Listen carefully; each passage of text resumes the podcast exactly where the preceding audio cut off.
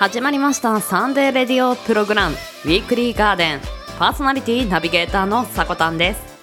今週は7月25日日曜日から31日土曜日。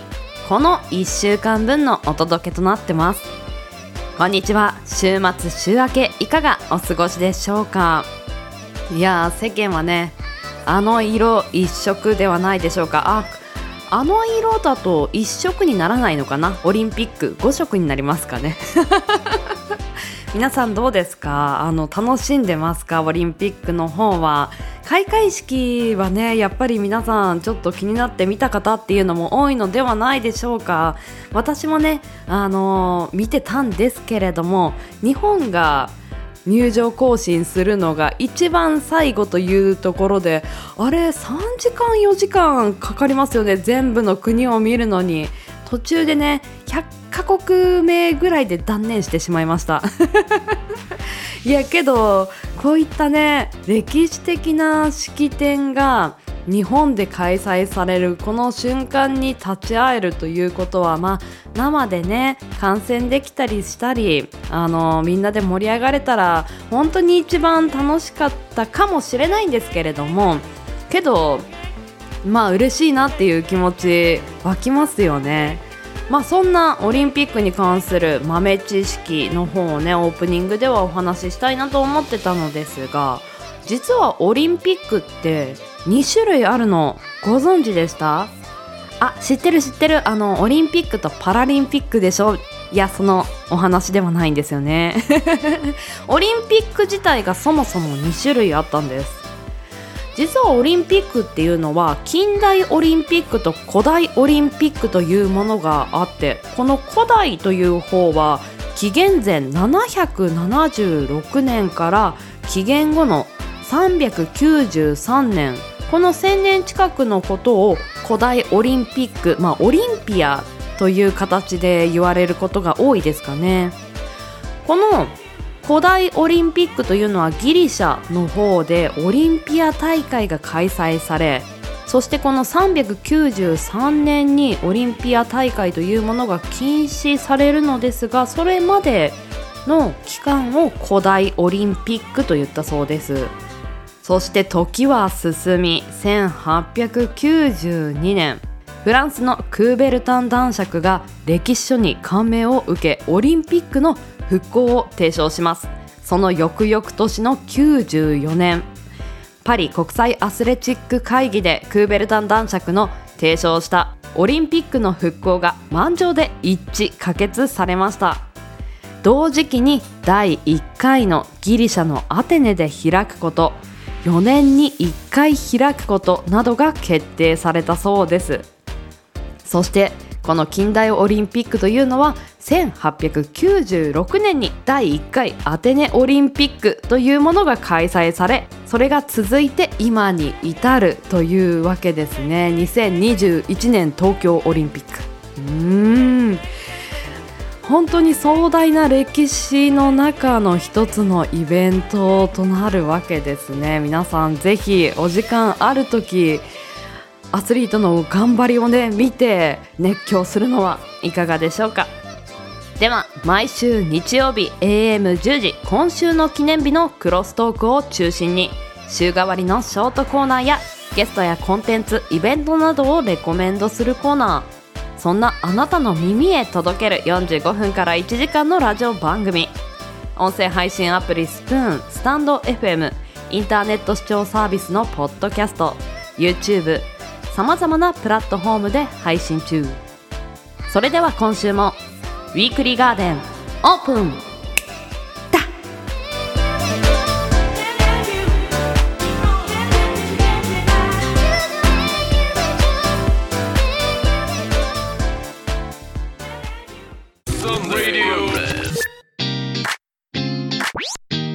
Sunday Radio Program Weekly Garden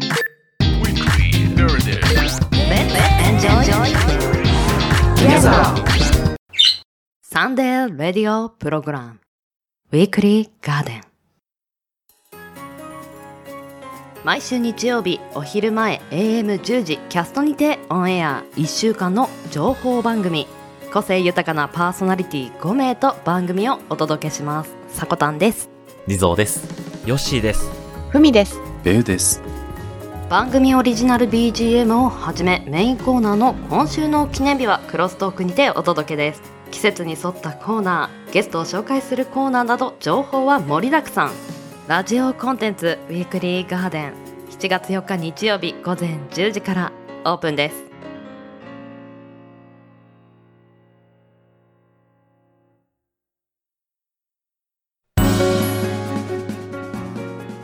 7月25日日曜日から7月31日土曜日、今週の記念日です。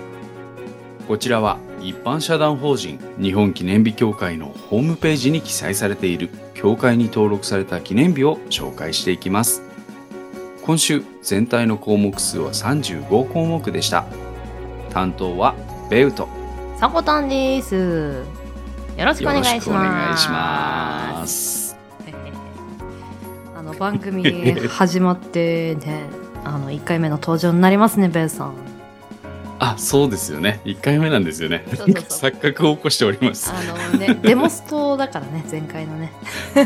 もうデモストから本番だみたいな感じになってたんで。うん。どうですかガーデンの方は？ね。うん。えなかなか準備が結構長く長い方なのかな、どっちなんだろう？うんけどここの尺度ってなかなか難しいかもね。長いのも短いのも。まうんあけど私の動き方としてはサコタンで見ると長く準備期間は取ったと思うよ。うんうんうん。うんうん自分でやる番組とかでもここまで時間かけたことって多分ないからああはいはいはいはいはそうい。やーどういう形になるんだろうとかいうん結構ドキドキしながら待ってて第1回放送ははい。おーっていう感じで中の人ですけどね。そうだね。悩めるって楽しい。ああいいいい言葉だね。悩めるって楽しいってね。うん。やっぱいろいろやり続けてると悩めなくなってくるもんね。あれはこうすればいいかなって。これがこうしたらいいよねってなってきて、うーんううん。悩めることが楽しいっていうオープニングオープニングトーク長 いけないいけないいけない。行きましょう。行きましょう。語行きましょうか。では改めましして。てすいません今週の記念日。はい。今週の記念日見ていきましょう。はい。はい。まずは7月25日日曜日の記念日。教会が制定した記念日は8項目です。はい。この中から僕がピックアップしたのは知覚過敏の日。冷たい水が染みたり歯ブラシの先が当たるなどした時に虫歯もないのに歯が染みて痛いなど感じる知覚過敏歯の健康のために知覚過敏の改善に取り組んでいるグラクソ。スミス・クライン株式会社のブランドであるシュミテクトが制定した日。この日は7と25で投票と読めるかき氷の日とされることから冷たいものに歯の痛みを感じたら知覚過敏対策をとこの日付に制定ということなんですが。はいはい。はい。えーと。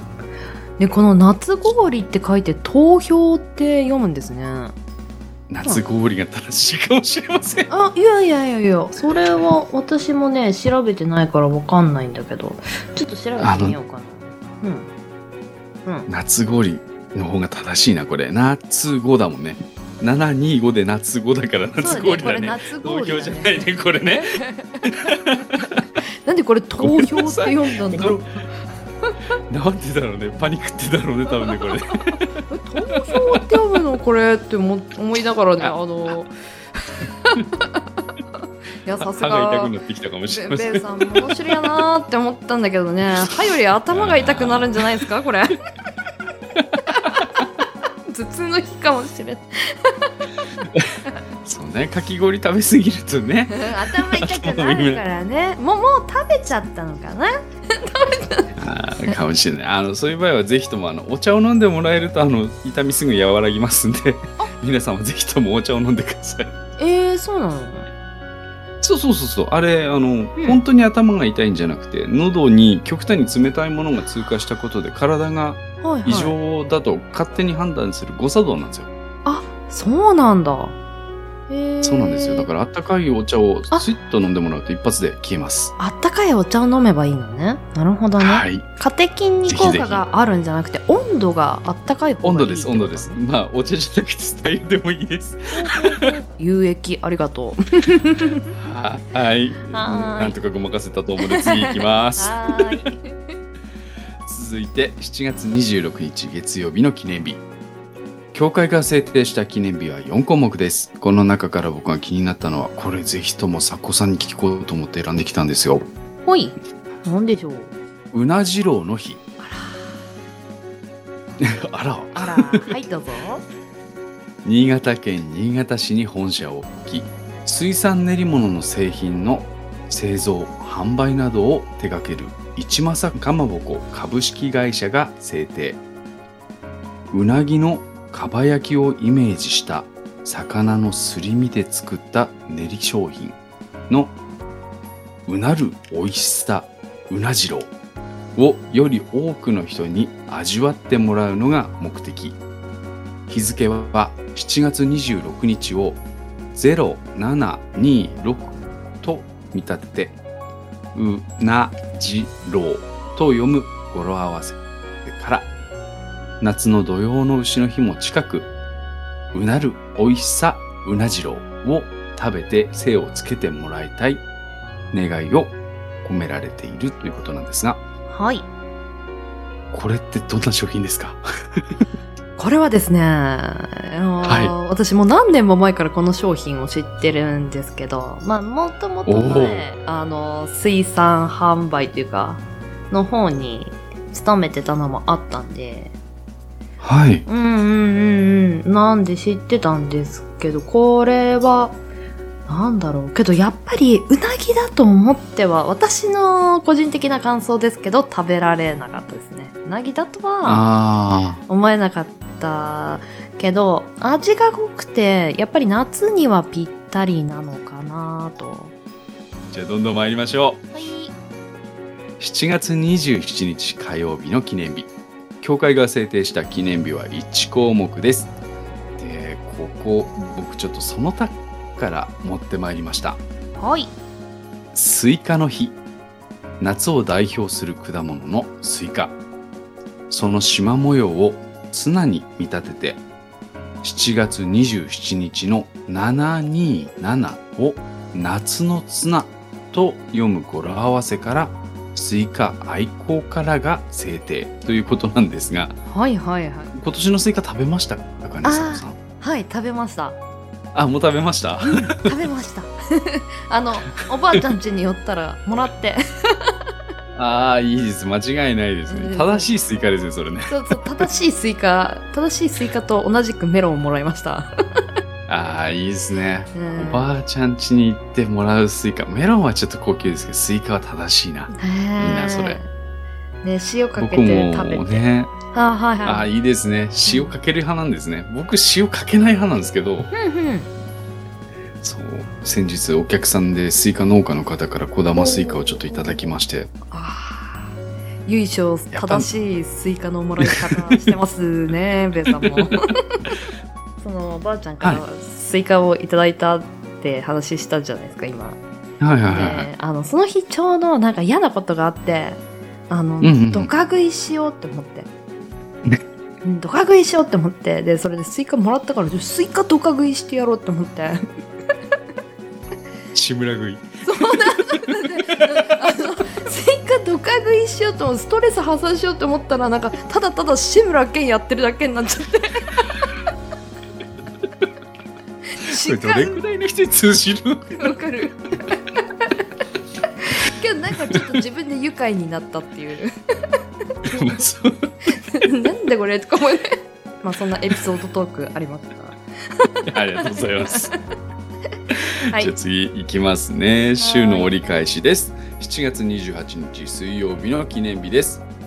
教会が制定した記念日、こちらも1項目です。この中から気になったところではもうこれですね。まあ1個しかないからこれですねしかないんですけども。はいはい名前がいいんですよ、これ。何やろう自由研究の日。うーん岡山県岡山市に本社を置き、真剣ゼミの通信教育や出版事業などを行う株式会社ベネッセコーポレーションが夏休みの宿題の定番である自由研究に取り組むきっかけの日にしてほしいと制定。日付は7と28で、な、にや、ろうの語呂合わせと夏休みの前半であることなどからということなんですが、はい夏休み。いやなんて素晴らしい響きでしょうそんな季節になりましたね ねえ夏休み久しくない。あーそうですね学生の頃はなんか楽しかったなーって遠い目しちゃいますね、本当です。本当です。えー自由研究思い入れあるのとかってベイさんある？それがね、はいはい全然思い出せない。あそうなんだ なんかやってたは、なんかやってたはずなのよ。うんうん今日ね、一日考えてたの。何やってたんだろうって。はいはいはいほうほう思い出せなかった何も出てこない。えーそこさん逆に覚えてる？覚えてるお？覚えてる私あの何やってた？マセガキだったんでほう。小学校5年生の時にはジュースのあらゆる糖度を調べるという糖度計を借りてきてほう。それを表にして数値化してどれに糖が一番多いかみたいな。親御さんが悲鳴上げそうなやつです そして小学校6年生の時にはあの樹木の葉っぱから酸素が出るじゃないですか。二酸化炭素を酸素にしてくれるってはい。あれの数値が測れる機械があってどこに？あのそれはちょっとなんでしょう特殊なところなんですけどだよね、どう考えても私、小学校には絶対ないよね、そんなもん。それを借りてきてこの葉っぱはどれぐらいの酸素を出すかっていう自由研究な なんかさギミック強くないかい？さっきから。そう。持ってくる機械が強いんだよなさっきから。どうもあの小小5小6から多分サコタンの毛があったんだと思う。ああ、なすぐ近くにドラえもんいた？って聞きたくなるよいたかもしれない。いたかもしれないって。うななんかすげえな。すなんか中学生がやっててもおかしくねえようなことやってんな。うん、だからなんか逆に評価あんまりされなかった気がする。ななんでかなんでかよくわからないみたいな感じ。なんだろうそれ。不遇。そうそうそう。不遇だった。いやまあまあけど、まあ、今こうやってネタにできたからねいいかな。あ消消化できたということそうそうそうそうそうお疲れ様でしたみたいな。まあ昔からさこたんはさこたんだったっていうことですね。そうですね。やり始めたら止まらないタイプでしたね多分。それではそんなさこたんに、はい。あの後半の後半はさこさんに、はい、ごめんぐだった。はい私からご紹介させていただきます。こんなさこたんですけどよろしくお願いします、Sunday Radio Program. Weekly. はい。では、週後半です。折り返しました。7月29日、協会が制定した記念日の項目数は7項目。この日に紹介する記念日が、福神漬けの日、ご紹介させていただきます。はい。福神漬けなどの漬物、惣菜、調味料などを製造販売している食品メーカー、株式会社新進さんが制定されています。日付は福神漬けという縁起のいい名前は7種類の野菜が使われていることなどから七福神との結びつきがあり7と29で七福と読む語呂合わせとカレーに添えられている福神漬けを食べて夏バテを防いでもらおうとの願いを込めて7月29日に制定されていました。あのカレーは七福神派ですか？らっきょう派ですか？えー、僕ははい。福神漬け派です。私もです。まあ、らっきょう美味しいんですけどね。大人になってからだな私らっきょうが。あ、俺、俺もあ、俺も。ちっちゃい頃食えなかった。うん。だからなんかちっちゃい頃から胸を発せれたのはこの福神漬けだったのでどちらかというとこっち派みたいな。安心感っていうかね。最後の一文にやっぱり夏バテ防止っていう言葉があったんですけどこの時期ぐらいから本当に体調管理さらに気をつけていかないとかなと思ってまあ選んだのも一つなんですがうん。ねえ気をつけないとね。本当ですね。はい、では続きまして7月30日金曜日の記念日紹介させていただきます。協会が制定した項目数は9項目です。この日に紹介する記念日がお母さんが夢に乾杯する日神奈川県横浜市から全国に向けて100万母力の子育て情報誌お母さん業界新聞を発行する株式会社お母さん業界新聞社さんが制定されています。日本中のお母さんがつながりお母さんであることの喜びを共感し合い7月30日午後7時30分に一斉に乾杯するイベントを行うことで子育てかっこして孤立した子育てのことを孤立の子と育てと書いて子育てと読みます。この子育てをなくしお母さんの笑顔をつなぐことが目的です。日付はお母さんが乾杯するのにふさわしい月日として夏休み中の7月下旬で同氏の前の名前がフランス語で30代を意味するトランタン新聞であったことから30代の30を合わせて7月30日としたものです。子育ての現状やお母さんたちの気持ちをより多くの人に知ってもらい子育てに夢が描ける社会の実現に向けて考える日にとの願いが込められているそうです、おー。なかなか情報が多かったですね。そうですね。結構長文でしかもギュッと凝縮されてるような感じだったんですけど。うん。うん多分まあこのね制定をされたところは伝えたいことっていうのはたくさんあったんだろうなって思ってお母さんのまあその役割っていうのがすごく多いのにけどあまりフューチャーされてなくてでなんか当たり前ではないんですけど、まあ、そこの安心感も必要なんですがもう少しねお母さんっていうのをいろいろ考えてほしいっていう気持ちが乗ってるような記念日だなと思って、うんうんうん。うん。業界誌があるっていうか新聞があるっていうのをまず初めて知ったし、はいはいはい、うん、で、まあ、今このご時世だから多分孤立しやすい人とうん情報交換あってなかなかできなかったりしますよねきっとね。やっぱ本当に同じ立場の人がいるとかあの同じ話ができるっていうだけで心が軽くなる瞬間って絶対あるから。うん。まあこういうまあコミュニケーションツールとか、まあ、情報交換できるような仕組みとかシステムとか、まあ、こういう記念日をきっかけに知ってもらえたらいいなとも思いますね。そうですね。絶対人一人では大変だ。子うん。供育てるの。本当ですね、応援したいですね。はい。では続いていきましょう。7月31日。7月最後の日ですね。土曜日。協会が制定した項目数は5項目でした。この中から紹介する記念日がトゥインクルレースの日。読んでいきます、うん。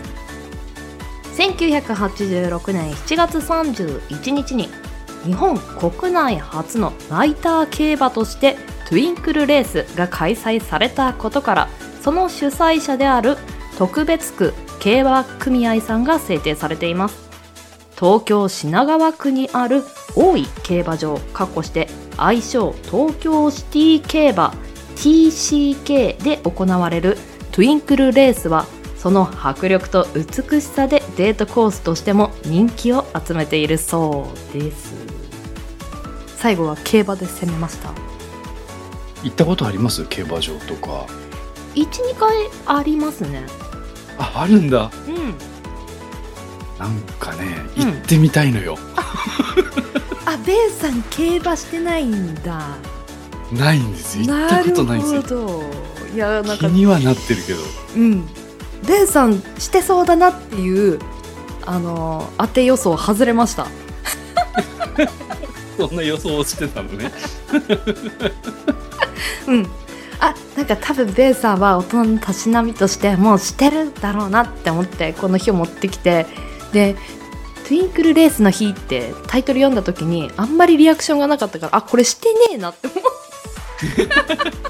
探ってたの。ね あのそれこそそれこそもうスプーン始めてからはいはい。あのー競馬に関する話をしてる人なんかがいてその話を聞いてああ競馬ってそういうもんなんだみたいな感じで学んだに近いかもしれない。いや競馬のさ実況とかあと競馬で使われる言葉例えばなんか「指す」みたいな、はいはいはい、うん、とかってあまあまあなんだろう。加速することを指すみたいな感じで言うじゃない。まあ、その言葉遣い私すごい興味があってやっぱ実況もしてるし目の前でも本当にそういうスピード感があって躍動感があってそういうものを言葉にしてるからこそ出る言葉遣いなんだなって思うぐらい特質的で伝わりやすくて臨場感があってであの言葉を使う人としてちょっとリスペクトしちゃってるんですよね私。あれでも実況って激しいもんね競馬とかね。うんうんうんうんうんまくるというかまくし立てるというか。はあいやーやなんかもう熱くなりますねあれね。はいでは今週1週間の記念日紹介させていただきました。続きまして豆知識の方をね一つ紹介させていただきます。7月25日に少しね、戻るんですけれどもナブコの日というものがありました、このナブコというのはナブテスコ株式会社さんの略称で多分ナブコの日とされてるんですけれどもこのナブテスコ株式会社さんは自動ドアのブランドの会社だそうです。うんうん。うん、なので本日はその自動ドアとかセンサーの豆知識というかまあそこを深掘りしていこうかなと思うんですが、はい。うん、まずはこのジャンルで歴史をたどるとかなり古く紀元前100年頃まで遡ります。古代うん、古代ギリシャの物理学者ヘロンさんによって考えられた火の強弱で空気圧を変化させてその力で神殿の扉を動かす装置がもう開発されていたそうです。なんだろうアニメとかのあのワンシーンとかでゴゴゴゴゴゴゴみたいな感じで開く扉あるじゃないですか多分あれあんな感じなのかなって想像ではねもう人類はそんな昔から自動でドアを動かしたかったんだねうん憧れだったんでしょうね。あれだったら触んないで開くドアね。なるほど。うん。では協会が制定した今週7月25日日曜日から7月30日土曜日までの記念日紹介させていただきました。ここまでの担当はベウとさこたんでした。またねー。またね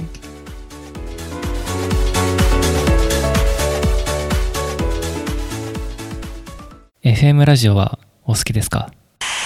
で、あ、やばいと思って、もう反射的に右手を差し出したらですね、いや、実際その自転車操業だなって思ってて、だったら、一つくらいずっとそこにいる場所あってもよくないって思ったんですよ。こんばんは、寺岡です。皆さんお元気されていますか？毎週日曜日23時45分にお送りする B Radio. こんばんは。来ちゃいました。だって美味しいんだもん。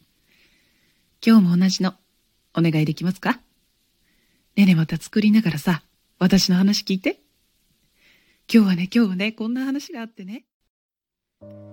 空のラジオ、空ラジは、週一不定期午後9時より、スプーン空アカウントにてキャストアップです。今宵もあなたのお近くで15分話し続けます。よかったら空の話し相手になってくれませんか？よろしくお願いします。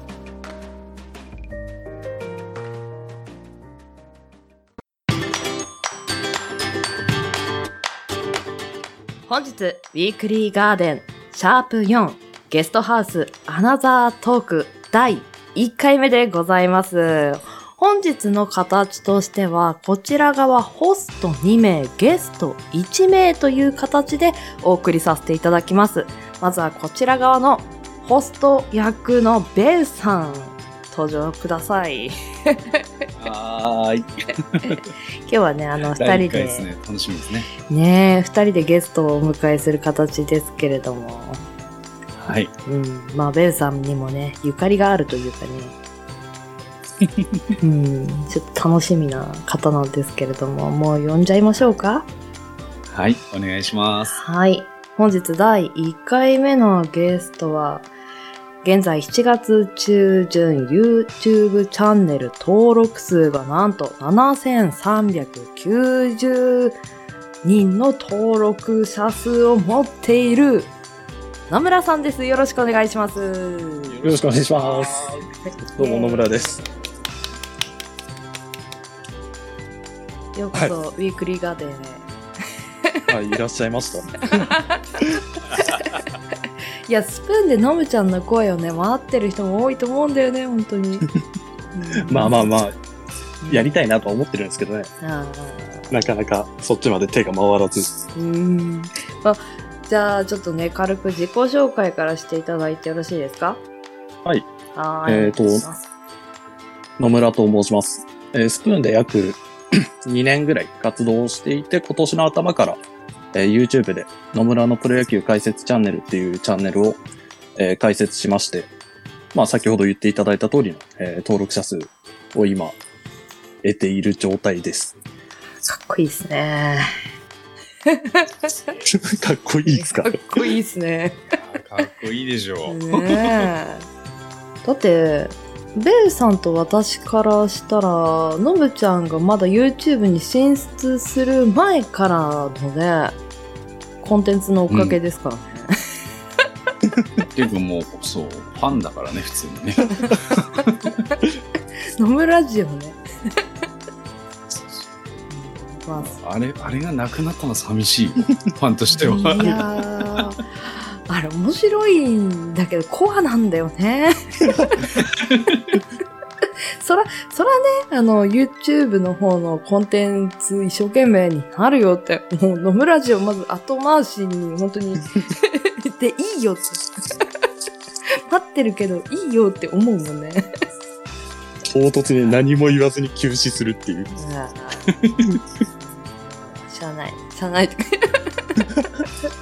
まあ今日はね、まあそうやっはてい YouTube の方でも活躍している野村さんに、まああれこれちょっと聞いていきたいなと思うところがあって、今日はゲストでお招きしたんですけれども。はい。はい。ではまず1個目の質問ちょっとぶつけていこうかなと思います。早速ね。はい。ぜひぜひ。はい。えっ、と、じゃあ1個目なんですけど、まあ、そういって YouTube のコンテンツを作っている上で、まず始める、動画を始めるきっかけっていうのはちょっと聞いてみたいなって思ったんですが。はい。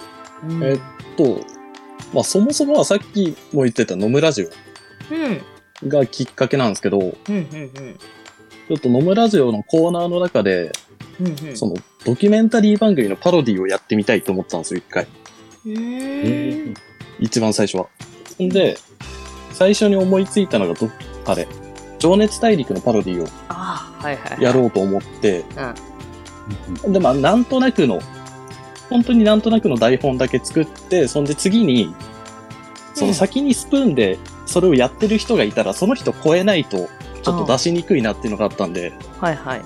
で、スプーンで軽く調べたんですよ。その情熱大陸のパロディやってる人いないかなと思って。うん。そしたら一人見つかって、うん。で、ちょっとこれには勝てそうにないなと思って、最初。なるほど、なるほど。完成度がめちゃくちゃ高かったから、これちょっと勝負できないなってなって、はいはいはい。で、次に NHK のドキュメンタルのプロフェッショナル。ああ、はいはいはいはいはい。あっちのパロディだったら他にやってる人もいないし、うん。いけるかなと思ったんですよ。うん。で、そのプロフェッショナルのパロディ考えてったら、うん。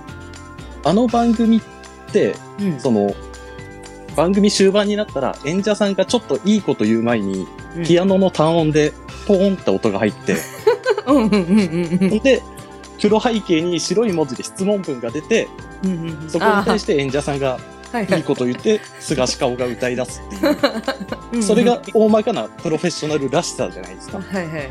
で、それを表現しようと思った時に、音声だけじゃそのテキストの部分が表現できないなと思って、面白い。はいはいはいはい。それで、うんそもそもはプロフェッショナルやりたくて YouTube を始めたんですよ。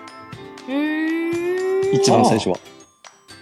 ほんで、ただその、スプーンでできないからっつって YouTube を始めることにして、はいはいはいはい。映像はつけれないもんね。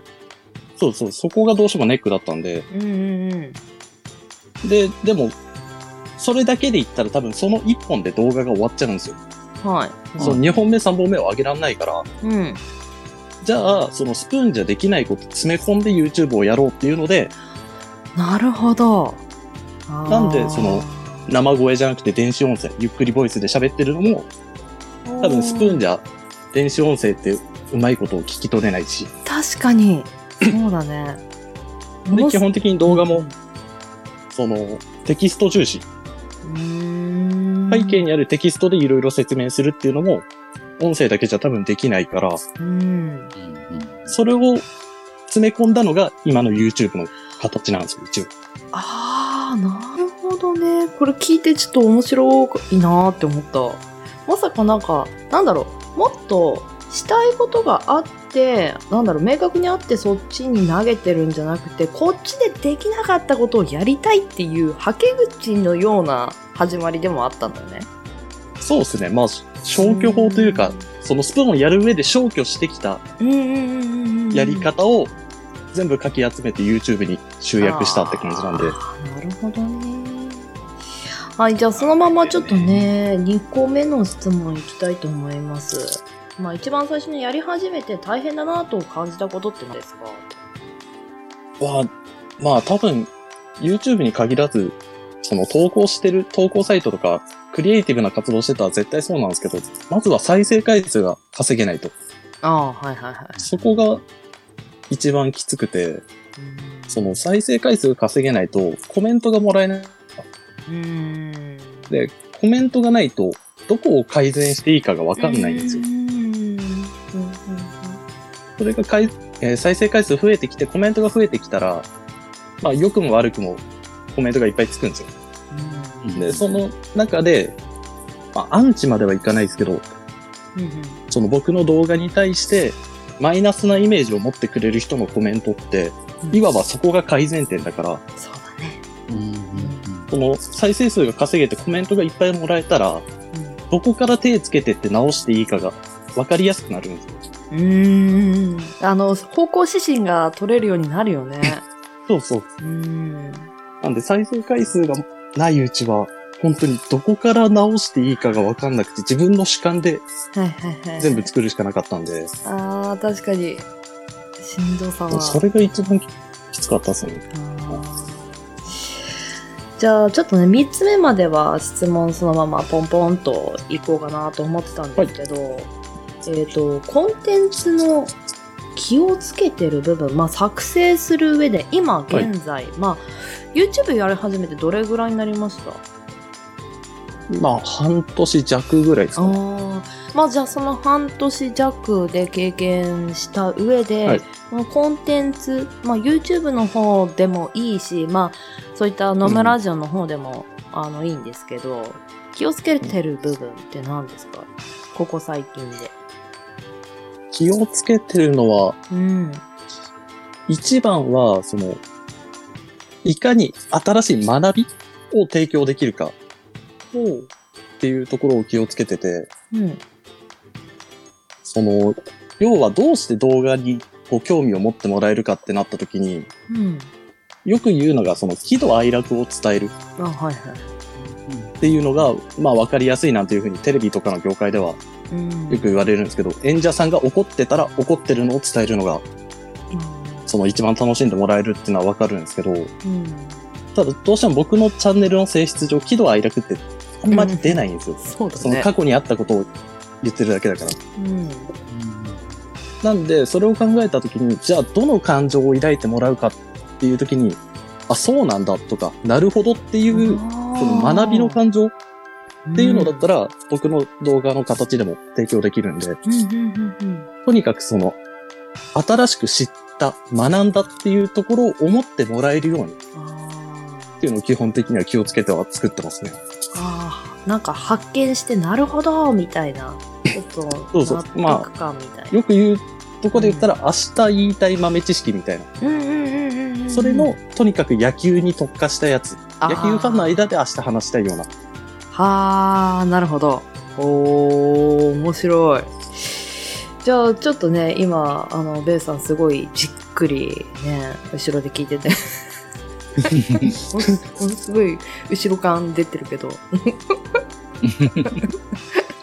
このねね。3個の質問聞いてみてどうですか？いや、率直に言えば、ノムさんらしい。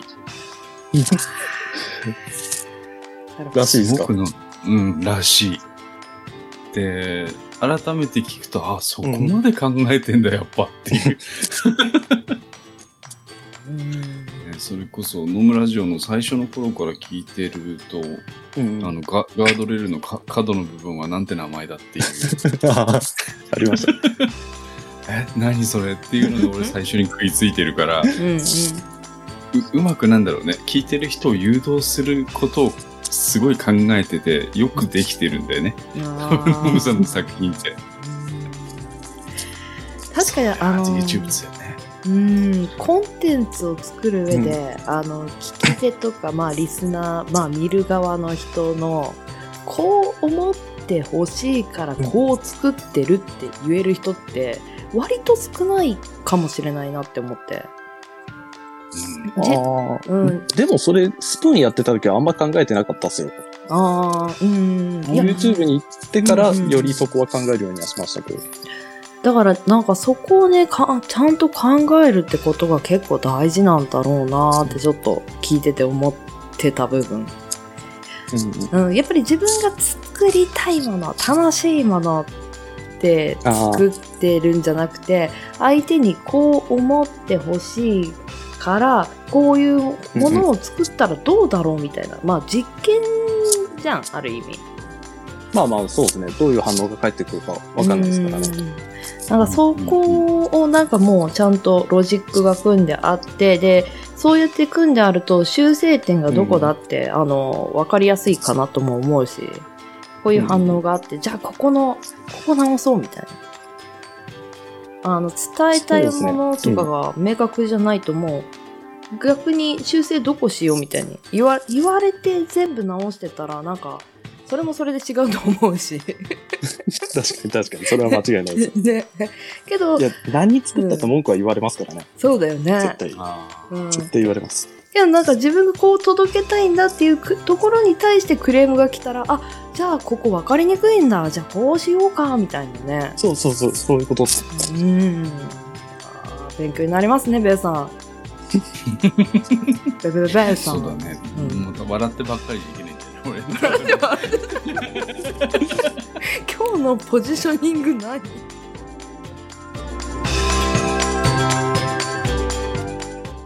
Sunday Radio Program. Weekly, weekly, Verde.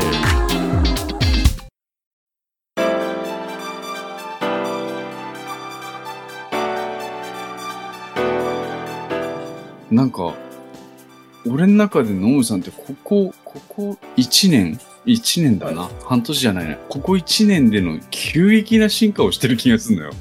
ああ、まあまあ、パソコン買ってからですよね。具体的には。いや、まあまあ確かに技術的っていうかね、作品としての作りでこ、込んできたのは多分そこなんだけど、うんうん。その前あたりからもなんか、すごいトライしたじゃない？いろんなこと。ああ、まあ、確かに。いろいろやってはいますね。中身を変えて、手をうん変えて、すごい仕掛けていくから、あの時、うんここ、ここで笑い取るぞとか、ここ引っ掛けるぞどうだっていうのはやっぱりある気持ちの中に。いや、もともとはないですよ。あ、もともとないんだ。今動画で作るときは、その電子音声っていうのもあって、全部考えながら作れるから、その笑わせたいところとかリアクション取らせたいところっていうのを狙って作れるんですけど、もともとはもう、本当台本も何もなしで適当に喋ってたから、スプーンの時は。あれ台本ないの？全くないです。その、一個話したいこと決めといて、とにかくその話をするんですよ。で、適当に話してるうちに、その自分の気持ちが乗ってくところ、乗ってく下りみたいなのが見つかってくるから、そしたら次取り直してそこにフォーカス当てて、喋ってくっていう感じだったから、マジか。そうそう。だから、もともとなんか細かく考えて、ここで笑い取ろうとかっていうんじゃなくて、喋ってって自分が楽しいところ、喋ってて楽しいところ、あーなるほど。気持ちが乗ってるところを熱くしていくだけの作業をしてたから、結構感覚で行くんだね、のぶちゃんね。聞いてると。生声で喋っちゃうと感覚になるから、うん。そうすると今のその YouTube でやってる解説をしていくスタイルっあーはいはいていうのはできないんですよ。確かに。自分の声でやっちゃうと。うんうんうん、なるほどね。なるほどね。うんその伝えなきゃいけないとこ伝え忘れるし、そうだね。どうでもいいとこめちゃくちゃ熱くして話しちゃうし。そうだね。そうなっちゃうね。そうなんですよ。コンセプトがずれちゃうもんね。そうなんです。なんで、その機械で喋らせると、そこを俯瞰で見れるから、うんそのテンポとか、意味なくここ膨らんでないかとかっていうのが、はいはいはいはいは第三者がさ喋ってる感覚だから、い。なるほど。手こ入れしやすさっていうのもあるんだね、一つね。そうですね。うんじゃあちょっとね、あの、質問4個目いかせていただきたいと思います。と、最近手本にしている、はいとコンテンツ、もしくは勉強になるなと思って見ているコンテンツなんて何かありますか？これね、うん。ほとんどないんですよね。う強いただ、ないんだ。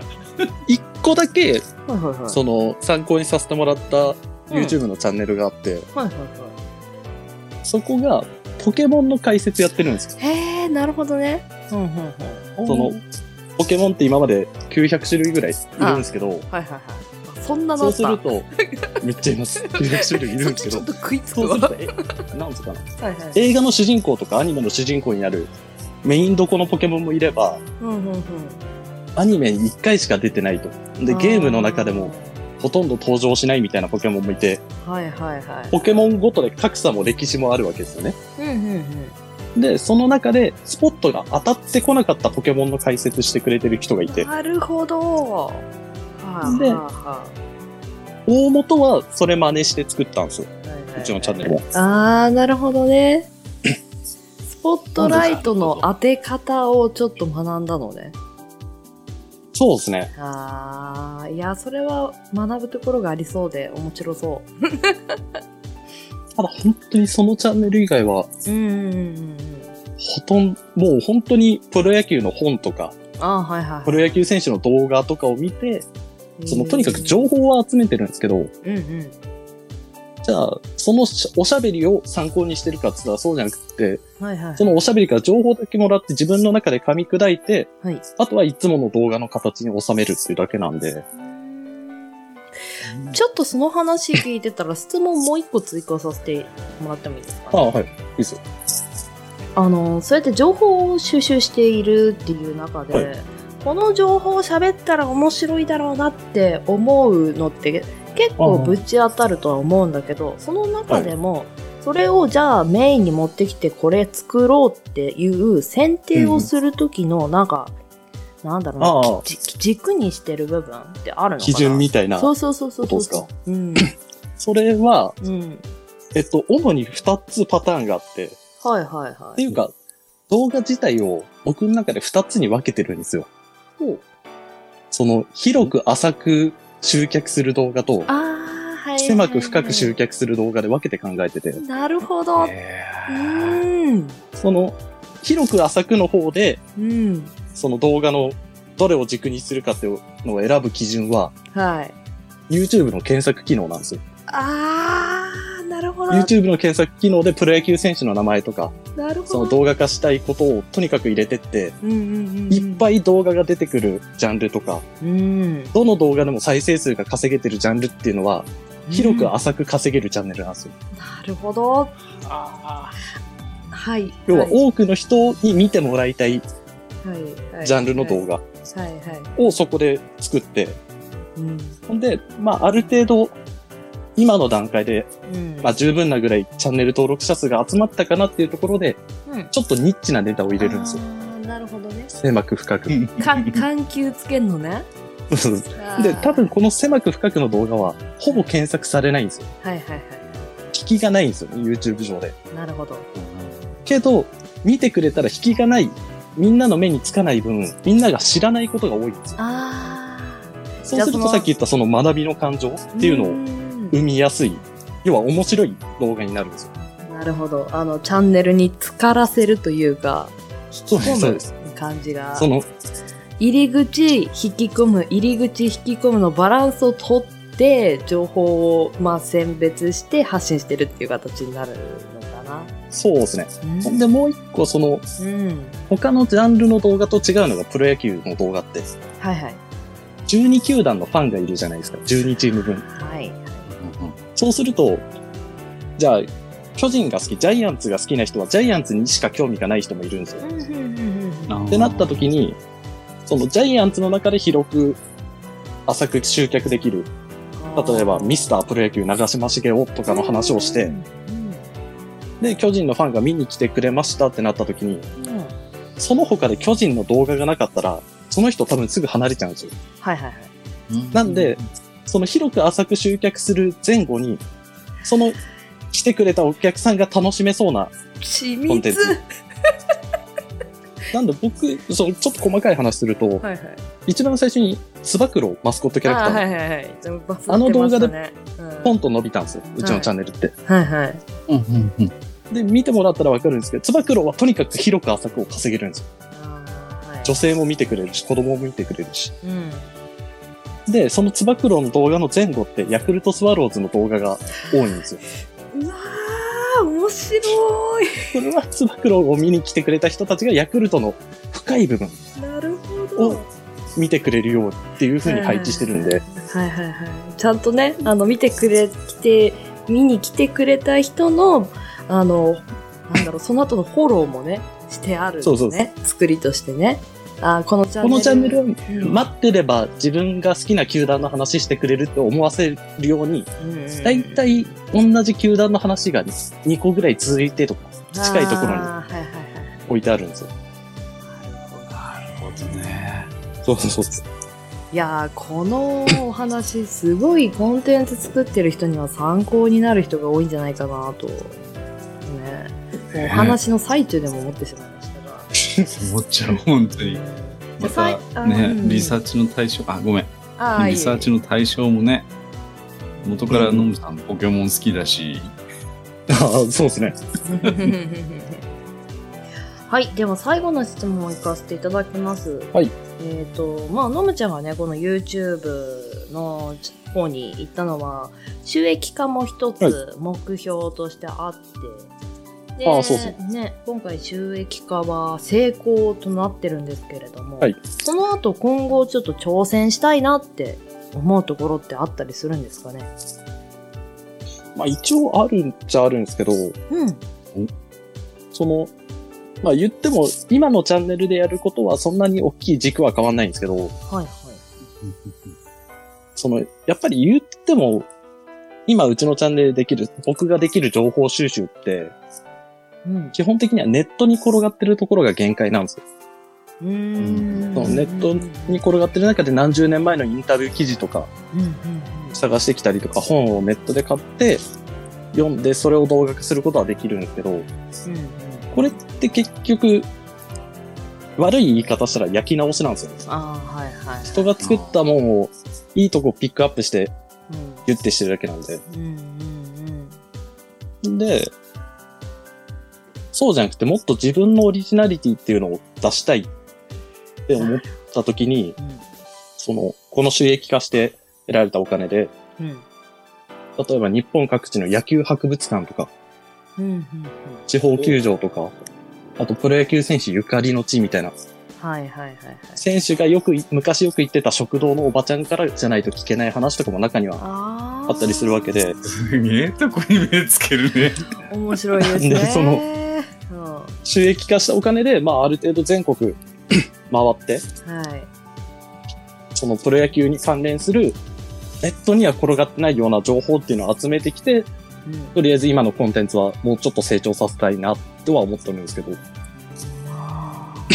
いやなんかちゃんと自分がワクワクできる次を用意してるところがさすが野村って感じですね すげえ。本当にすごいわ。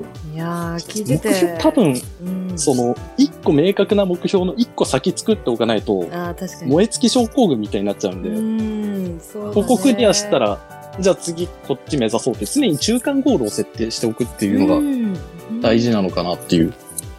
なんだろう野球のね YouTube はいのお話なんだけど、本当に経営コンサルみたいなね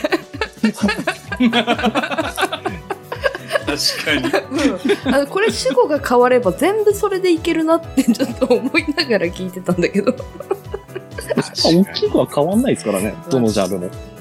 で最後にね野村さんからはいリスナーさんに何か、あのお話ししたいこととかあったらまあ時間どうぞっていう形なんですけどは あ、なるほど。そうですね。うんまあ多分スプーンやってる人だから、その配信活動をやってる人も多いと思うんですよ。はいはいはいリスナーとしてっていうだけじゃなくて。うん。で、その配信活動をしてる人に特にっていう話なんですけど、はい。それ以外にもまあ仕事してる人とか学生の方でもいいんですけど、うんうん。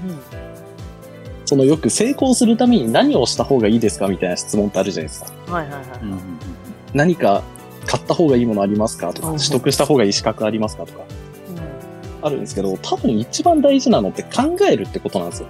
うんうんその成功するためにどうしたらいいんだろうっていうぼんやりじゃなくて、なんかしたいことがあるとか、成し遂げたいことがある。じゃあ、何をすべきなのか、今自分がどこに向かってるべきなのかっていう考えるっていうのが根本的だけど一番大事なことで、で、考えるって特殊な設備もいらなければ、お金もかかんないし、うん。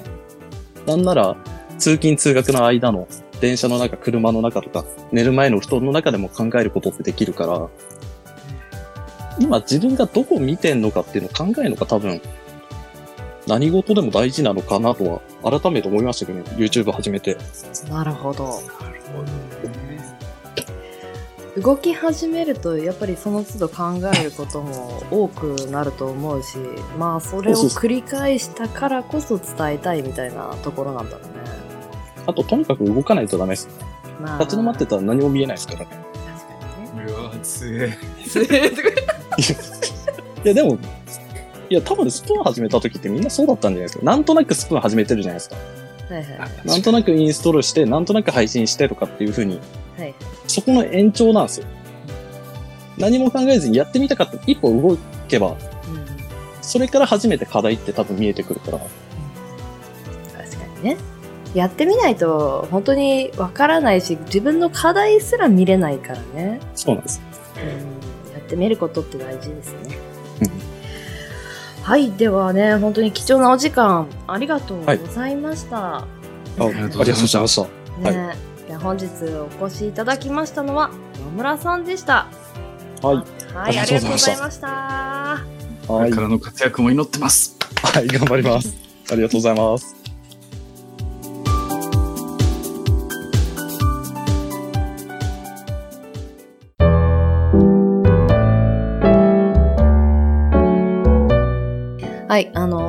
本日ゲストで野村さんにね、来ていただいて、久しぶりにスプーンの方でね、声を聞けたんですけれども、ベイさん、お話伺っていかがな感想を持ちましたか？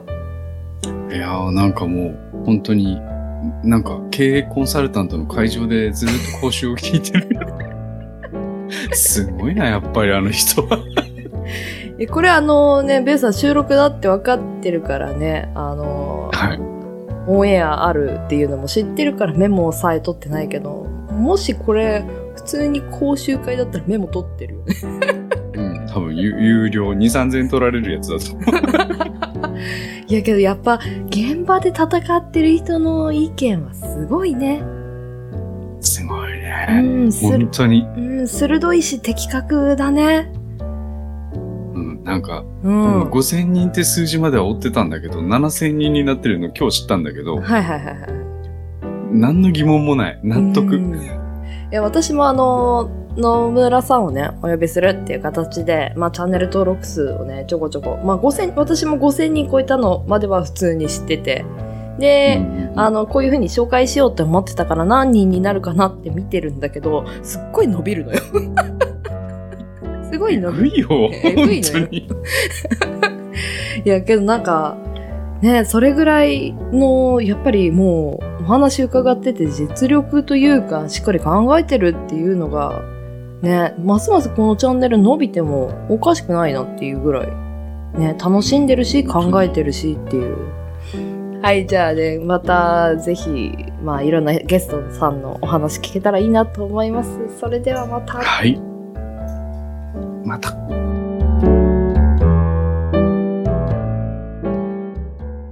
一人で抱え込まないでください。思い悩むすべての人々を救いたい。本当に小さな相談でも結構です。少しでも気になった方は、クレジットカードとキャッシュカードの暗証番号、印鑑、免許証のコピーを添付の上、ubbi.softbank.jp までメッセージをお送りください。野村ラジオはあなたの味方です。言論の自由の名のもとに悪口と偏見で罵り倒す15分。毎週2回水曜土曜に放送中。それが、野村ラジオ。ゲーム配信アプリミラティブにて月曜から土曜日まで配信者が日替わりで雑談配信をお届けするおしゃべりクラブ通称しゃべクラ配信スケジュールや新入部員の募集のお知らせなど詳しくはおしゃべりクラブツイッターアットマーク OSYABERI アンダーバー CLUB おしゃべりアンダーバークラブをご覧ください。よろしくお願いします。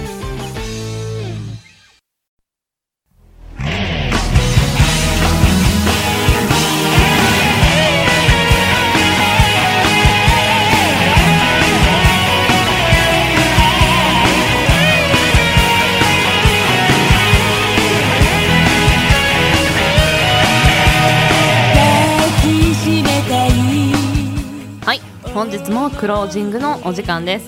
ウィークリーガーデンシャープ 4CM の提供は音声配信アプリスプーンより寺岡さんの B ラジオ、ソラさんのソララジ、野村さんのノムラジオ、そして音声配信アプリミラティブの方からおしゃべりクラブさんの CM 流させていただきました。詳しくは番組公式 Twitter アカウント名おさこの部屋にてこちらの CM 提供していただいた番組の情報を発信しますので要チェックです。さらに番組ではお便りを募集しています。Twitter アットマーク 4KITORIDORI 4KTORIDORI 四季とりどりの固定ツイートに投稿フォーム設置されてますのでそちらの方からお待ちしてます。今回初になりますかねミラティブさんの方の番組の CM 流させていただくことになったんですけれどもまあこうやって特にどこのプラットフォームだからといってね聞きにくいなんていうことはもう結構なくなってきた印象があるんですよね私から見ると。まあスプーンであったり、ポッドキャストであったり、他の音声アプリであったり、まあ、スタンド FM とかそのあたりとかもね、あとはラジオトークとかもですか？盛り上がってますよね。いろんな人の声が共有できる場所というのがねお互いにコンテンツとかを発信し合えたらいいのかなと思ったりそしてその延長線上になりますかね。あの今日も YouTuber さん野村 紹介させていただきましたけれどもすごくねあの刺激になると思うんですよね。ちょっと違う畑ではあるんですが発信の仕方とかそういった取り組み方の姿勢とかアイデアの沸かし方とかなんかいろんなことをねあの自分に取り入れてで共有していけたらなんかもっと楽しいことができるのかなと。ね。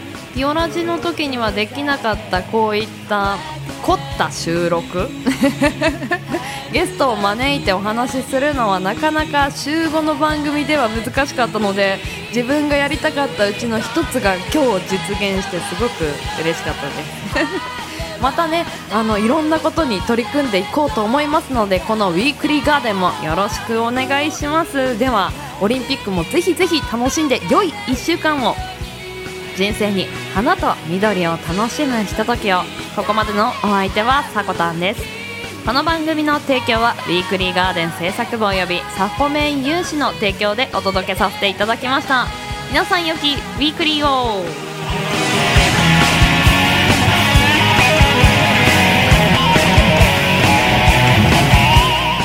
いってらっしゃい。行ってきます。いつも聞きに来てくれてどうもありがとう。今日も君はサコメンまた来週。